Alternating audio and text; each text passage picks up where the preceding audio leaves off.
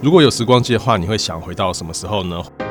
或者是说，你想对过去的自己说什么呢？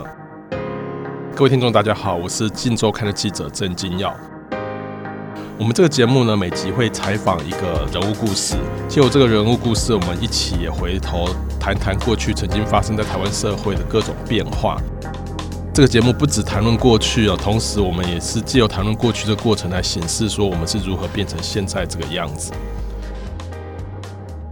我们今天的主角是一位三十九岁的工程师，他叫做林宽。他告诉我们说，如果有时光机的话，他想要去未来看一下。他想要去未来做什么呢？他想要去试用。呃，未来会发展的那种性爱机器人哦。关于性爱机器人有很多的说法，然后呃，根据林宽告诉我们呢，说他在一些报道上读过一种说法，是说性爱机器人会监测个人的那种做爱的时候各种生理的那些数值变化，然后借由这些数值的变化去探索你呃没有被开发的一些敏感带、一些性感带。所以他想要借由这个性爱机器人来追求，说看可不可以达到他从来没有体验过更高的一种性爱的快感。呃，所以从林宽的这段话里面，我们可以知道说，呃，他是一个对性爱有极高的热忱的一个人哦。他事实上，他也把对性爱的热忱呢，真正的实践在生活里哦。比如说，他在二零一八年的时候，曾经到日本去拍 A 片。那这个这个背景是哦，日本的一个 A 片的制作单位，他呃为了感谢台湾的粉丝，推出了一个台湾感谢季。这部片呢是会向台湾男性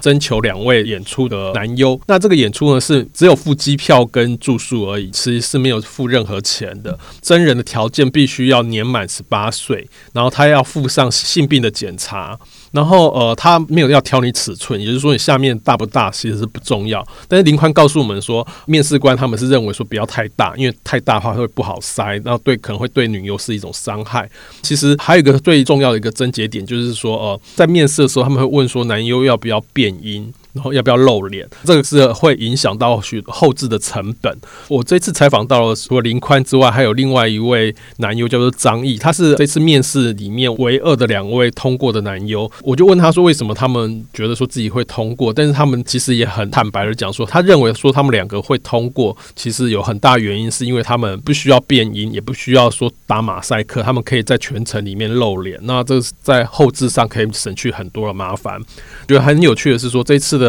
对台湾的征求的讯息里面呢，其实最后真正来面试的人只有五个，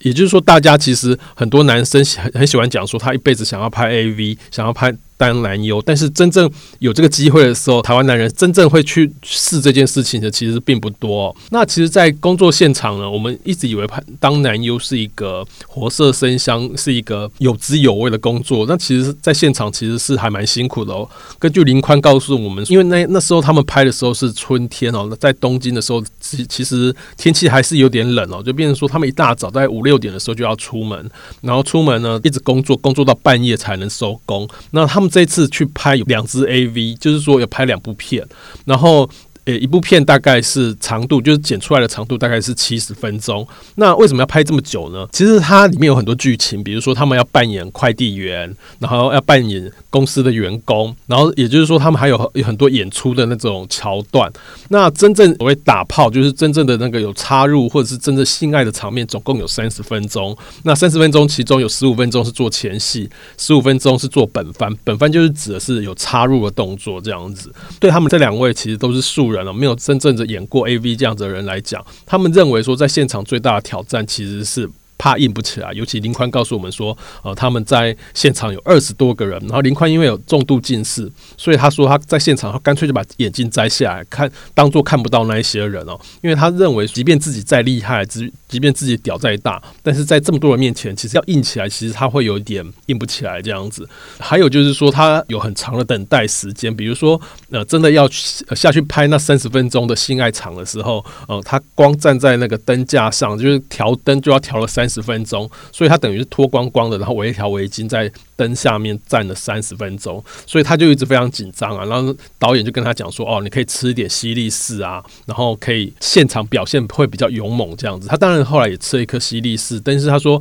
他吃了西力士还怕自己不够硬，所以他呃在等待了三十分钟的时候，他不断的用手去戳自己的老二这样子。除了说现场。怕硬不起来之外呢，素人拍片还有另外一个问题，就是说他要在精准的时间射出来。很多那种专业的那种男优，他是有办法在导演说要差不多要射了，然后他可以精准的在那个时间前后射出来。但是对大部分的那种没有经验的人来讲，是没有办法这么准确在需要的时间射出来，尤其是只有十五分钟的这种长度哦，你无法说控制的刚刚好在十五分钟可以达到高潮。现场的这种做状况做法是说，呃，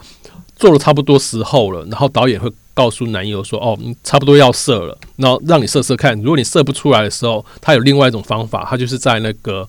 保险套里面先注入假的精液，然后再用剪接的手法让他做出好像呃男优射出来的样子。那包括大家很爱讨论所谓的内射这样的东西，就是说没有保险套射在里面这种状况。”那个也很容易是做出来的，它做出来方式就是一个很也是蛮简单的，就是说会在女优的阴道里面先注入像精液的液体，然后在抽插的时候，在抽插的时候有那种视觉效果出来，然后用剪接后置的方法让它看起来像内射。那其实呃很多。非专业的演员，或者说，其实就即便是很专业的男优，也很也没有办法说在那种导演很精准的那种时间要求下可以射出来。所以大部分这样的东西，内射啊，或者是高潮，其实也大部分是假的。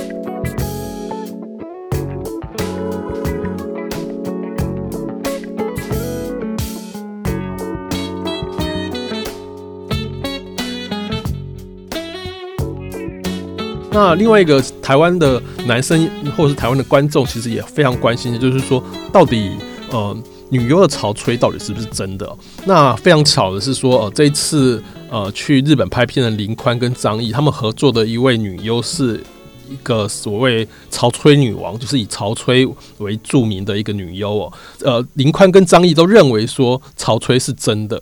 但是他们在真实的世界里面，就是说他们跟女伴做爱的时候，是完全没有遇过这样的事情。医学上对潮吹这件事情其实是有些争议的。林宽告诉我们说，呃，这些女优在演出前啊会会喝大量的水。那其实我们可以很合理的推论，其实所谓的潮吹很可能就是女优的那些尿液，或者是混合各种其他的那种分泌物。那它不见得是像我们想象中的那种那么情色的那种呃潮吹物这样子。那这其实也刚好可以提到。可以谈一下，就是说那种 A V 文化，就是那种成人片，它其实常常会影响我们对性的一些看法，或者是影响我们对。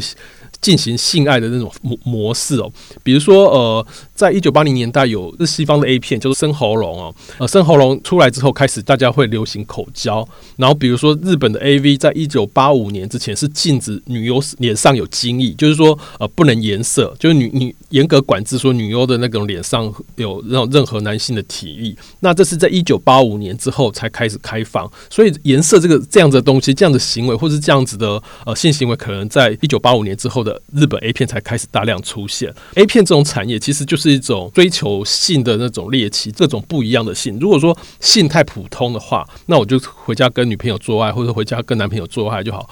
你你就不必去看 A 片那种勾起你情欲的东西所以呃，以以这样脉络来看哦，就是从生生喉咙也好，或者到颜色也好。其实那种追求奇怪的那种怪奇的那种呃性爱姿势，所以才会有像现在的这种潮吹状况。成人片不断追求这种奇观化的这种性爱招数呢，其实有产生不同的演变哦。比如说在几年前哦，日本发生一个还蛮有名的例子，就是说他将一个女优，然后呃没有告知说他要拍片的那些情节带到现场之外，然后对他。暴力相待，比如说在职场里面灌水，然后演出强暴的戏。根据当时的导演的说法是说，他为了要捕捉那种女优真实恐惧的那种表情，然后真实的那种反应，所以他完全不告知女优说现场要要演这样的情节。那最后呢，呃，可怕的是说，因为暴力没有拿捏好，居然说因因为他在肠道里面灌水，所以造成那个女优的那个直肠破裂，然后装了人工肛门，需要终身的那种残障这样子。那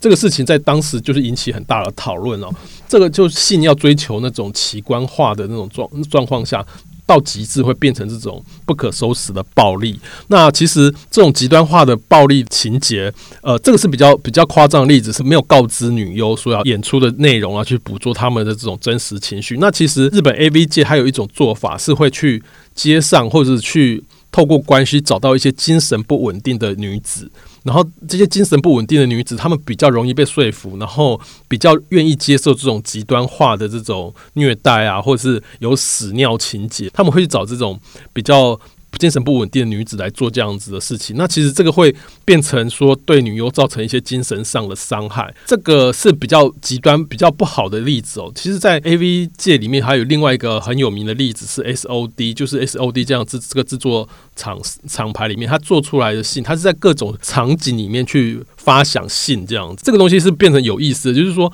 它在那个 A V 的那个文化里面产生一种效果，就是说我们以前认为打炮啊、性爱、做爱可能就是在床，要么就是在野外，可是 S O D 的出现变成说性是可以随时发生在各种生活场景里面，比如说可以在路上，比如说可以在电车上，或者在各种性是一种变成随处可得的这样子的行为，那这也是蛮有趣的一个现象。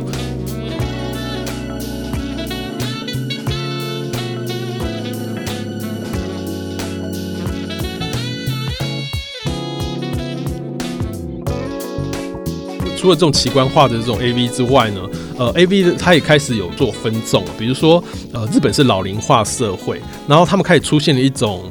呃，全裸式的 A V，就是说，呃，里面的呃男女全全部是全裸，但是他们没有要打炮，他们就比如说他们做全裸面试，就是一个一个主考官，然后面试二十几个人，然后就情节就是面试，然后没有打炮，但大家都脱光光的，或者是全裸运动会，然后听说呃卖的最好叫做全裸搬家，就是一一群裸女去搬家这样子，那这个非常有趣哦。然后日本 A V 制作产业里面呢，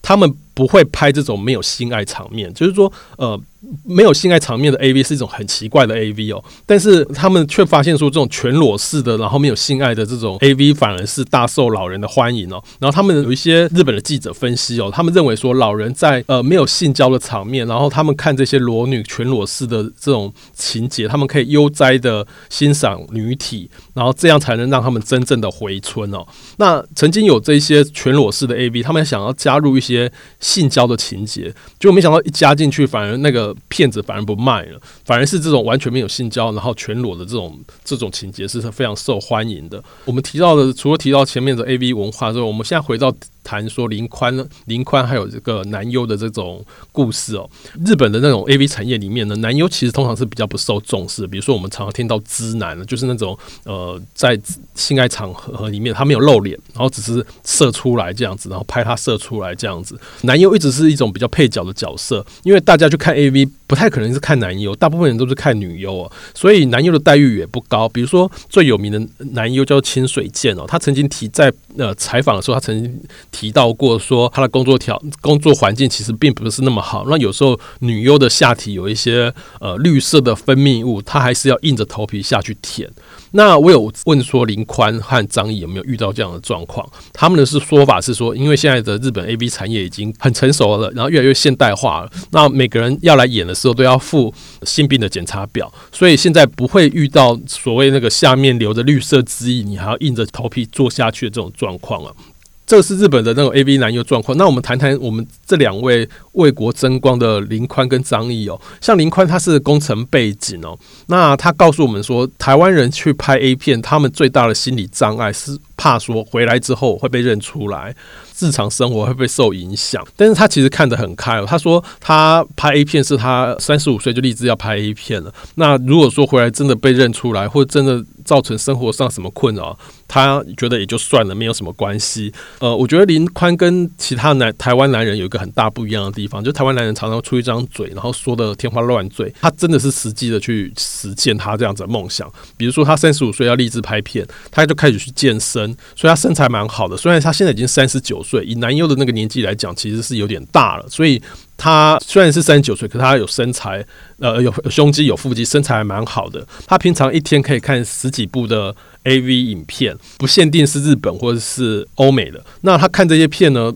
就是除了是勾起自己的那种性的那种欲望之外，他其实还把它当做一种功课，一种这种研做研究的那种心态。比如说，呃，他在采访的时候常常谈到那种抽插或者是性知识或性爱的那一些呃技巧，它常常是以物理做功，怎样如何减少阻力，可以用最省力插的最深的那种角度，就是用一些科学的方式在解解释这个性爱的一些技巧。所以呃，听起来他其实根本就是用他整个生命在研究。那呃，像林宽他去演 A 片。这件事情呢，我们蛮意外的是说，女友居然是支持的。他告诉女友想拍这样子的东西，那女友还回应回他说：“哦，这样子也不错，是可以促进台日交流。”妈妈呢，他家里的妈妈反而是对这件事情有点迟疑，觉得说：“哎，儿子去拍这样的东西可以吗？好吗？”但是呢，林宽也蛮有趣的，他说服妈妈的理由居然是说：“哦，拍 A 片是可以为国争光。”没想到妈妈也也被这样的理由说服了，所以最后他在出发前的时候，他妈妈还帮他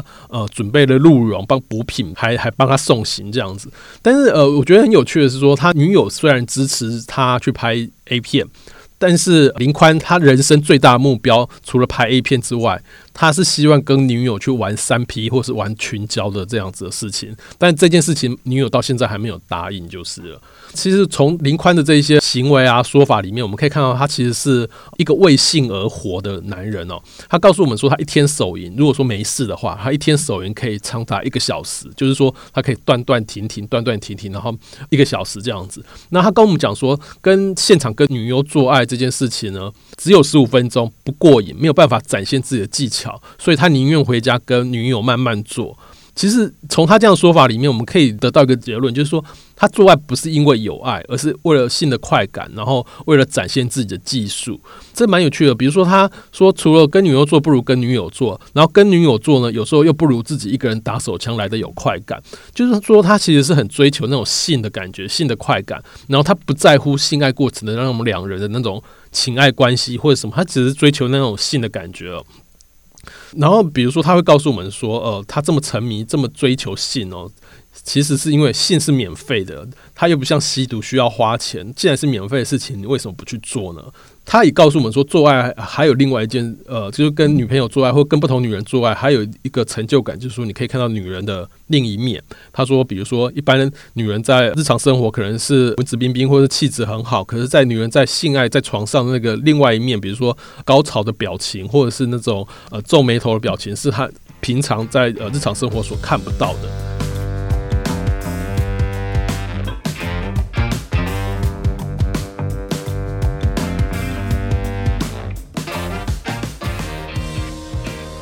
虽然说他讲了满口性爱哦，然后讲很多性技巧这样子，但是呃，我们回顾说林宽的成长经验哦，呃，他其实性来的很晚，他性是二十七岁才有第一次的性经验。那他虽然现在三十九岁了，他也才交过五个女朋友，并没有说呃是那种非常。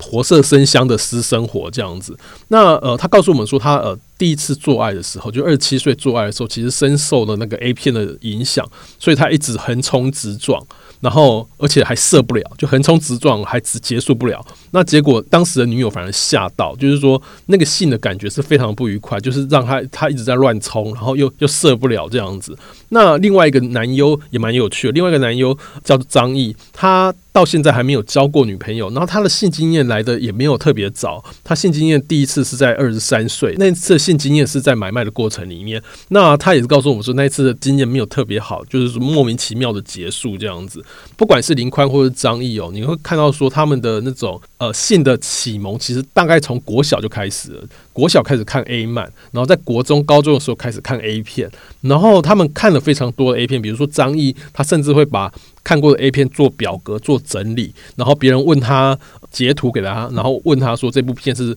哪一部片，他可以马上找出来，在自己的硬碟里面找，马上找出来那部片是什么片。那所以他们对 A V 有强大的热爱哦，然后看了非常多的色情的产品，但是他们两个人其实。都有个共同点，就是说他们不知道怎么跟异性相处。那就算是呃现在有女朋友的林宽哦，他也是说他也常常不知道女人在想什么。这其实是很像台湾男性的困境哦。比如说台湾呃男性的性教育哦。都是呃有有几个方面嘛，比如说在性学校，他只会教你如何避孕，然后 A 片教你怎么打炮，可是没有人教你怎么谈恋爱。所以没有教你怎么谈恋爱，不是真的教你如何去交女朋友，而是说没有人告诉你怎样去跟异性相处、跟异性交往。那林宽和张毅这两位男优的这种采访经验，让我一直。一直联想到另外一个政治人物，就是童仲彦哦。在采访童仲彦的时候呢，我发现说他跟这两位男优非常的类似，他们代表一种台湾男性的异性恋男性的一种典型哦。他们会不断的夸耀自己的性能力。比如说，他们会告诉我说：“哦，他们跟女伴性交呢，女伴会有一个晚上有十八次高潮，然后他们一个晚上可以射六次之类的。然后他们都会用性来证明自己，就算他他们说的是真的好了，我们没有办法证实说他们说的是真的假。那他们在性能力上这么卓越，可是他们在现实上跟两性交往却是呃有各种障碍，然后他们不懂得表达感情哦。那这其实很可能跟呃台湾男性的成长经验有关系哦，就是说台湾男生从小就要被教导说不要有情绪，然后你不能哭，你要忍耐。那你情绪太多，你会被说娘炮。那所以他们唯一表达情绪的，或者唯一表达自己、证明自己的方式，可能就从性爱、从性技巧这样子。那呃，我觉得另外一个他们的共同点就是说，他们的性全部都是从 A 片学来的，就各种性技巧。那学校的教育其实介入的都是非常有限哦。我们之前呃新闻里面看到说，那种很多一些呃保守的宗教团体会认为说太小进行性平教育。可是呃，根据我们这些采访经验呢，发现说这两位至少这两位男优，他们其实。从国小就开始看 A 漫的，就是说他们的性的启蒙其实来的非常早，所以性平教育没有所谓太早的问题。而然后我们的性平教育其实也不太去谈色情片哦，色情产品这个东西呢，其实一直在我们生活旁边哦。比如说台湾的男生的共同成长经验，其实我们都是看色情片长大，就是 A V 片，不管是日本的或者欧美的，我们就看各种色情产品长大的。这几年呢，这些色情产品这些。呃，成人片也开始有一些变化。那他们变，他们面对的这种产业的变化优势呢，是在日本有一个调查，我觉得蛮有趣的。就是说，在日本有个有趣的调查，他们说发现说，成年的男人不做爱的人越来越多，他们宁愿回家看 A 片。日本有越来越大的老人市场。这件事情对色情产业其实是一个好处，就是说，呃，越来越多人不做爱，但他们宁愿回家看 A V 产品，或者说有越来越大老人市场，那这代表说这些色情产业其实有更大的市场可以发挥哦。比如说前几年开始，日本 A V 产业开始有一些强调女性观众的一些产品出现，然后他们这些针对女性产品的成人片里面会比较强调有剧情，然后强调浪漫的气氛，然后里面的男友长相也比较俊美。我们有越来越多的分众市场。然后这些分众市场其实是还没有被满足，这其实是呃色情片里面的一个优势，但是其实它还面对了一个大劣势哦，就是呃网络的兴起。在网络的兴起，其实因为我们知道色情有一部分其实是靠租借市场，就是你去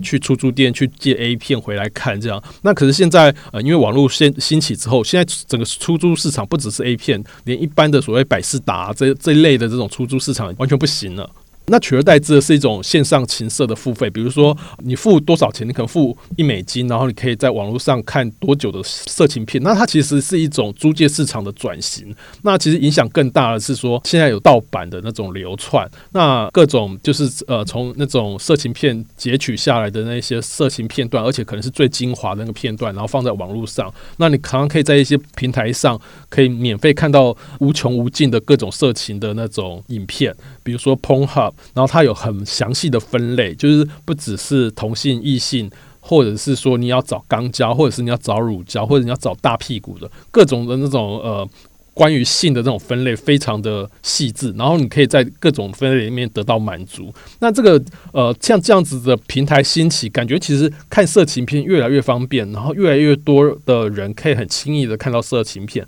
可是对这个获利的其实是这个平台，就是这种呃播放各种色情影片的平台。但是对色情片的制作方呢，他们可能没有办法得到好处。比如说真人片的那种制作公司，可能他就没有办法收到钱，因为很多人就直接在网络上看免费的。那所以他们的制作费开始缩减，日本的 AV 产业开始没有办法捧出了所谓的明星。比如说我们在九零年代或者是在两千年的时候。我们有一个很对很多人来讲，可能是他青少年的那个成长经验。比如说，我们那时候有范岛爱，然后他不止因为呃拍了 AV 之外，他还转转型做了艺人，进入了演艺圈这样子。但是这种明星化的这种 AV 呢，这种女优呢，在这种呃分众啊，然后在制作费低廉的这样子的状况下，呃，已经不太不太可能产生了。除了说这种体制上的这种制作费呃越来越低的这种状况呢，现在因为网络兴起，改变了人们对色情影片的一种口味哦。比如说现在很流行。素人自拍，然后他们追求的是那种现场真实感，呃，他不追求那个光要打得很漂亮，但是我就是要看一对真实的男女在那边做爱，然后那种做爱的那种现场的那种色情感是一般的色情片里面没有办法取代的。除了这种比较 hardcore 比较。比较硬蕊的这种色情之外呢，其实开始也有很多那种软性的色情，比如说直播产业，呃，有各种的那种漂亮女生，然后在网络上陪你聊天，然后她会陪你聊一些很色的所谓聊色、聊性爱，然后偶尔会露个奶。那其实这个东西其实满足了很多的这种男性观众的性的需求。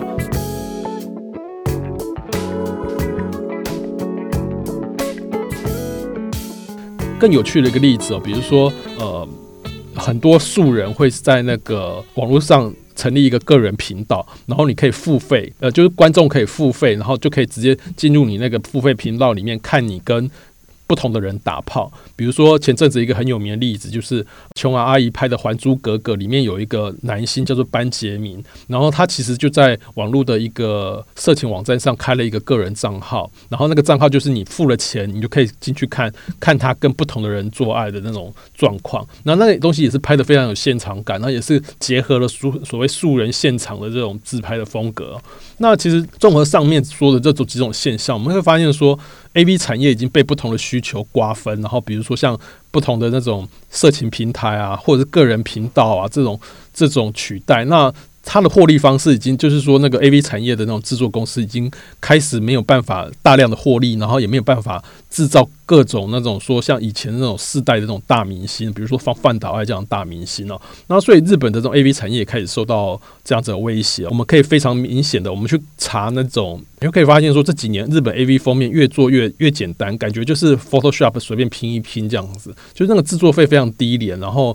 其实看封面就知道。像比如说以前日本 A V 很流行找一些，比如说早安少女组的某某成员，或是找一些二线明星去拍，然后造成话题，那那那是一种鱼。帮水水帮鱼的这种状况，比如说 A V 厂商来讲，它可以卖片，那其实对那个那些不红的明星，可能因为拍了这个 A V 之后得到呃演艺生命的第二春哦。但是呃，像这样的例子越来越少了，因为他现在制作公司也没有办法花大钱去找这样的明星来拍片。那其实所以他们开始转向做。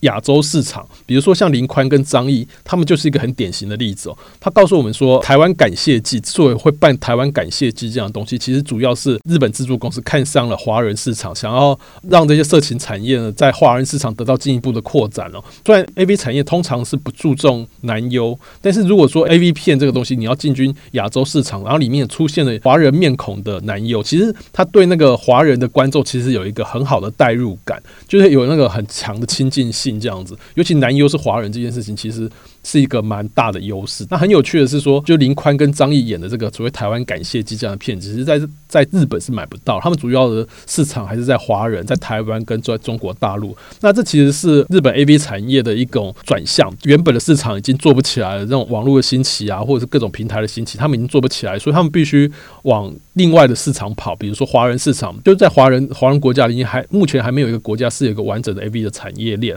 这样子，日本 A V 其实对华人华人。国家华人社会里面还是有某某种程度的吸引力。我们采访林宽的时候，他其实对这次去拍 A 片的这件事情呢，他其实充满了期待哦。他认为说，呃，他他现在是立志要当 AV 男优，然后想要借由这个作品能够进军日本 AV 界哦。那呃，也许说这个是一个。进入亚洲市场的机会，可是如果说你去深究这个整个 A V 产业的变化呢，他如果对性爱这件事情这么有兴趣，他也许不应该是去当男友，他应该是自己去成立一个频道，然后让观众付费，然后再呃大家付费去看他跟不同的男女打炮这样子。在 Twitter 上有一个很有一对很有名的男女，呃叫 Luna and James，她是一个法国人跟越南裔的女子哦，然后呃他们在 Pornhub 上面放了各种自己自拍的性爱短片，那其实男女的外貌跟身材都蛮好的，然后你就可以看到说他在四处呃旅游，然后四处打炮这样。那其实他们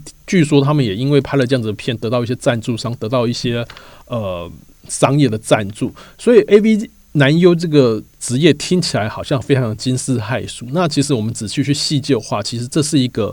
即将过时的行业。那它的未来的可能可能是你可以去 p o n h u b 或是去 OnlyFans 上面去成立一个自己的账号，然后呃打炮给大家看。